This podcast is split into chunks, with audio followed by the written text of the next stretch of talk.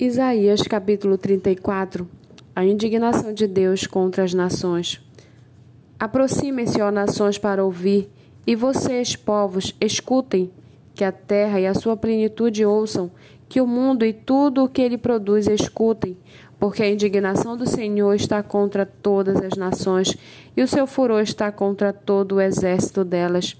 Ele as destinou para a destruição e as entregou à matança os mortos deles serão lançados fora, e dos seus cadáveres subirão um mau cheiro. Os montes se inundarão de sangue deles.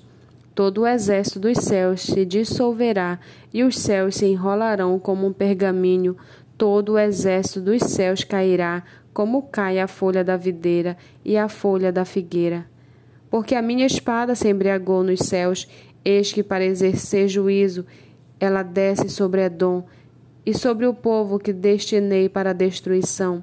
A espada do Senhor está cheia de sangue, engrossada de gordura, e do sangue de cordeiros e de bodes, da gordura dos rins de carneiros, porque o Senhor fará um sacrifício em Borza e grande matança na terra de Edom.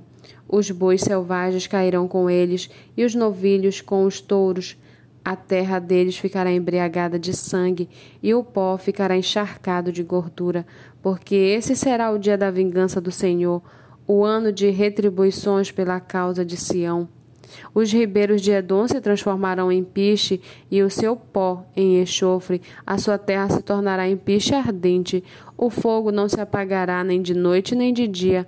A sua fumaça subirá para sempre. De geração em geração ficará abandonada e para todo sempre ninguém passará por ela. O pelicano e o ouriço tomarão posse do lugar, a coruja e o corvo habitarão nessa terra. O Senhor estenderá sobre Edom o cordel de destruição e o prumo de ruína. Já não haverá nobres para proclamarem um rei. Os seus príncipes já não existem. Nos seus palácios crescerão espinhos, e as urtigas e os cardos tomarão conta das suas fortalezas. Edom será uma habitação de chacais e morada de avestruzes. Os animais do deserto se encontrarão com as hienas, e os bodes selvagens clamarão uns aos outros. Animais noturnos ali pousarão e acharão para si lugar de repouso. Ali a coruja fará o seu ninho para os seus ovos e os chocará, e na sua sombra abrigará os seus filhotes. Também ali os abutres se ajuntarão, cada um com o seu par.